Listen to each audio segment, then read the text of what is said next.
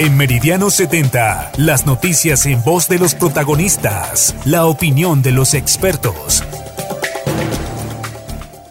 Muy buenos días a todos nuestros amigos que nos sintonizan a través de las diferentes plataformas de Meridiano 70, en YouTube, Facebook, a través de Spotify y obviamente a través de los 1170 AM.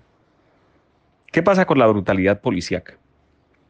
Desde que hemos visto en medios de comunicación eh, las exacerbadas reacciones frente a maltratos eh, policiales en los Estados Unidos, en Colombia también se ha visto más esta tendencia. No es que se haya trasladado la tendencia a los Estados Unidos a Colombia, sino que precisamente aquí con anterioridad ya estaba sucediendo. Recordemos que en Colombia existía el famoso estado de sitio en el cual pues se suspendían los derechos y las garantías constitucionales a todas las personas en el territorio colombiano. Esto en la Constitución de 1886. Posteriormente, con la Constitución del 91, pues empezó a llamar el famoso estado de conmoción interior, que tanto lo sufrimos en el gobierno del presidente Uribe, pero que se aplicó durante un tiempo en el gobierno de César Gaviria para la lucha contra el narcotráfico. De igual manera, estos estados de conmoción interior y de, y de suspensión de garantías, lo que le dieron precisamente a la fuerza pública y al estamento policial fue la capacidad de actuar sobre desmedidamente, quizás eh, de manera insensible frente a las condiciones que se requieren en un problema social y sobre todo de orden público eh, en, las, ciudades, en lo urbano.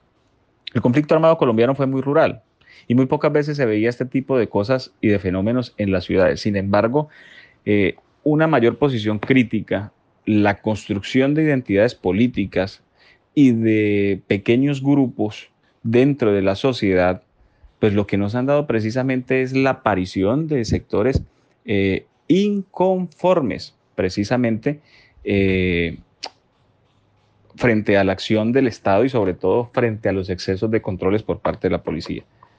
Recordemos que ellos tienen un marco de cumplimiento de derechos humanos, incluso ellos mismos eh, se abanderan de esta situación para la defensa de los, de los derechos y sobre todo de la protección ciudadana a través de los diversos programas de seguridad y convivencia. Sin embargo, hemos visto cómo estos altos índices de, de brutalidad policíaca se están evidenciando cada día más y la gente está reaccionando precisamente frente a esta situación.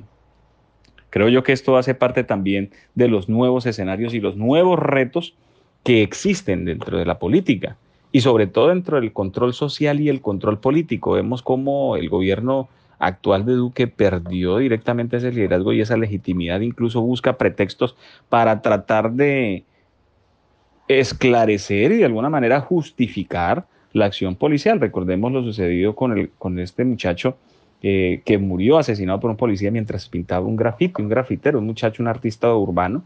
También acordémonos del caso de Dylan Cruz, que fue asesinado precisamente en la avenida 19, en la altura de la avenida eh, de la carrera sexta.